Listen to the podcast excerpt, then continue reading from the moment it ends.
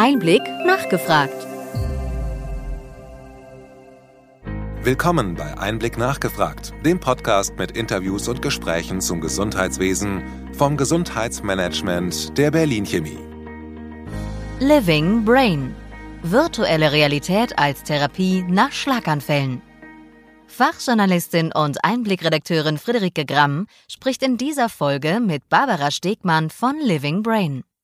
Barbara Stegmann ist studierte Psychologin und hat 2019 Living Brain gegründet. Das aktuelle Produkt des Unternehmens Theora soll Schlaganfallpatientinnen helfen, ihre kognitiven Fähigkeiten zu stärken. In ihrer Freizeit sitzt die Heidelbergerin vor dem Mikrofon und nimmt ihren Podcast Black Box, der Cycrime Podcast, auf.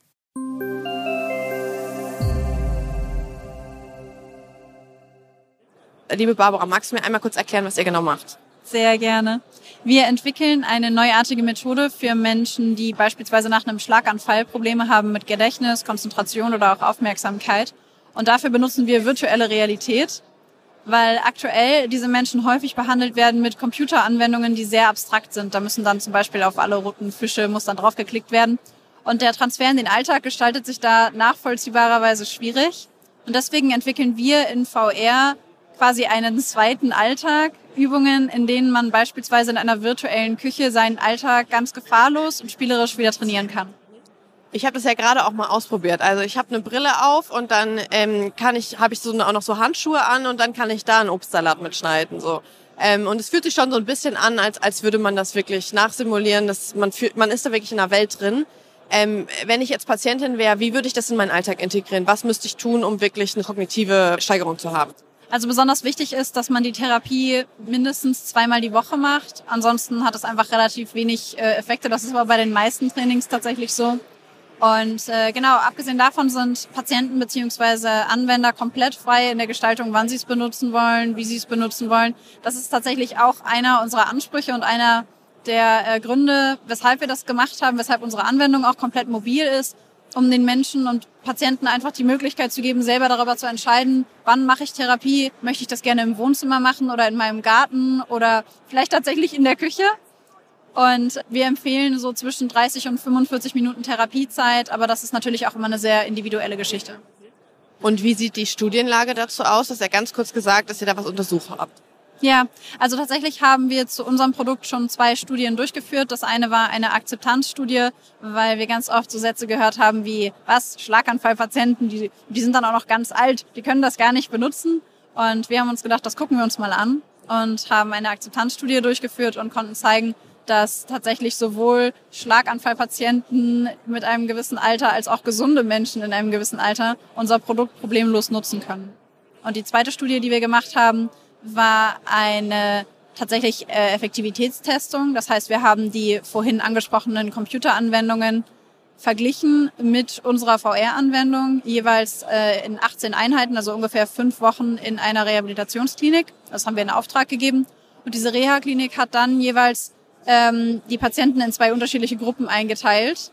Und die eine Gruppe hat das Computertraining bekommen und die andere Gruppe das VR-Training. Und vorher und nachher wurde standardisiert getestet, die kognitiven Fähigkeiten wurden getestet und äh, da konnten wir tatsächlich zeigen, dass unsere Anwendung signifikante Ergebnisse hat und darüber hinaus auch im Vergleich zu der Computeranwendung signifikant besser ist.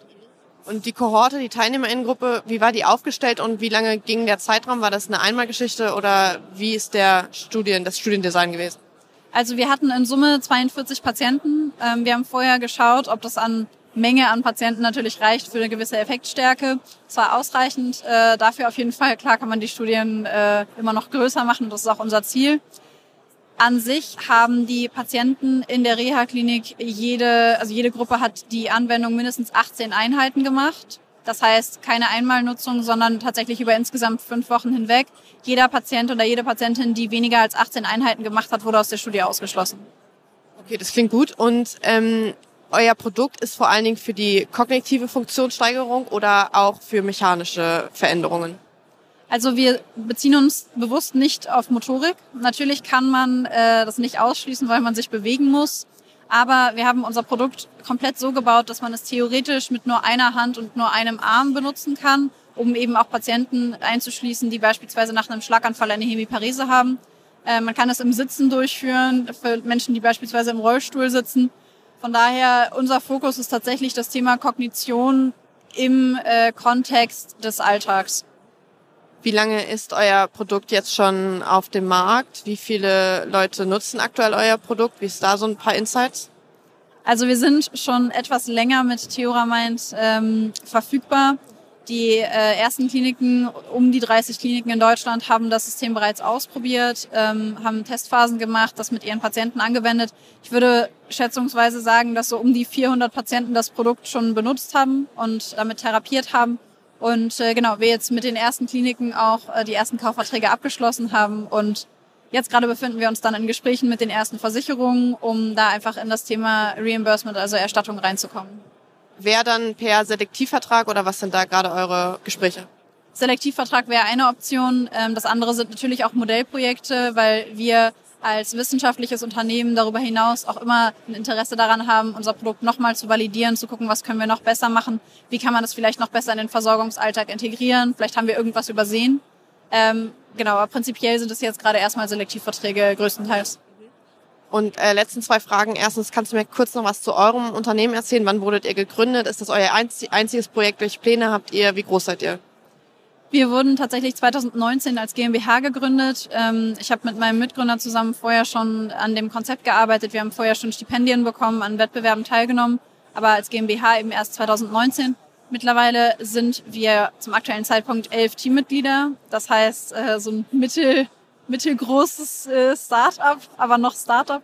Ähm, genau. Und unsere Ziele oder unsere Pläne sind, wir haben jetzt gerade äh, Theora Mind entwickelt. Wir arbeiten gerade an einer äh, Möglichkeit, dass der Therapeut tatsächlich aus der Klinik heraus den Patienten in seiner Home-Therapie begleiten kann. Das ist der nächste, die nächste Entwicklungs, ähm, der nächste Entwicklungsschritt, den wir gerade vornehmen.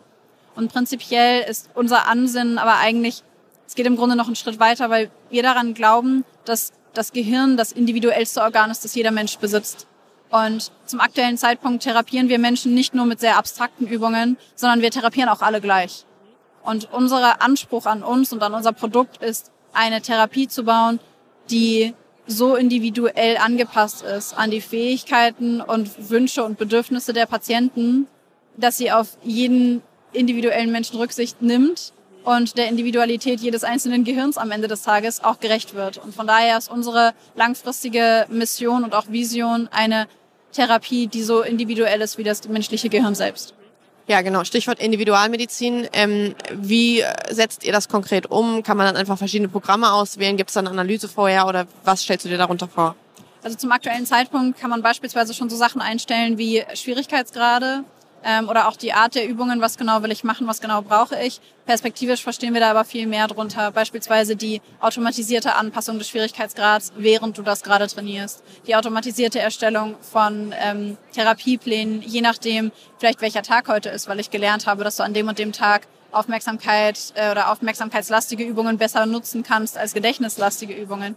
Vielleicht gebe ich dir einen Tipp und sage dir, hey, um 14 Uhr wäre es besser, wenn du trainierst als um 17 Uhr, weil standardmäßig bist du da konzentrierter um beispielsweise so in die Richtung zu gehen. Ähm, ja, oder eben auch die, äh, die Möglichkeit zu sagen, okay, was genau ähm, musst du, musst du äh, trainieren, wie genau müssen, wie nah müssen die Objekte beispielsweise an dir dran sein, wie weit müssen sie entfernt sein, brauchen sie vielleicht eine andere Farbe? Und ich glaube, da gibt es unglaublich, fast schon unendlich viele Möglichkeiten, das anzupassen und sich anzuschauen, wie man es einfach immer mehr zuschneiden kann auf ähm, Patienten und Nutzer. Weil am Ende des Tages will doch jeder von uns eigentlich eine Therapie, die wirklich auf ihn zugeschnitten ist, die für ihn selber, für die Einzelperson das Beste rausholt, weil das, was uns in dem Moment, wenn wir beispielsweise einen Schlaganfall haben oder einen Unfall und wir Probleme haben, ist doch alles, was wir uns fragen, wie kann ich für mich das Beste wieder rausholen, wie kann ich meinen Weg in meinen Alltag wieder zurückfinden. Und das ist genau der gleiche Anspruch, den wir auch haben. Meine letzte Frage, kannst du mir kurz zwei, drei Sätze zu dir erzählen? Wo kommst du her? Was hast du beruflich, ausbildungstechnisch gemacht? Ich selber bin studierte Psychologin. Ich komme äh, ursprünglich aus Hannover, bin fürs Studium dann nach Heidelberg gezogen und habe in meinem Studium mit Living Brain schon angefangen und äh, quasi dann direkt nach dem Studium auch äh, gegründet. Ich habe meine Bachelor-Thesis damals geschrieben, während wir schon im Accelerator damals noch von Merck waren. Und äh, genau, ich bin in der Firma, hast vorhin schon gesagt, äh, CEO, Co-Founder. Ich bin bei uns zuständig, ich sag's immer so stumpf, für alles, was nicht Science und nicht Tech ist. ja, äh, Barbara, vielen Dank. Äh, klingt nach einem total vernünftigen Produkt und auch total spannend, dass ihr das wissenschaftlich so begleitet und da eben genau darauf setzt. Ich drücke euch die Daumen und vielen Dank, dass wir gesprochen haben. Vielen Dank.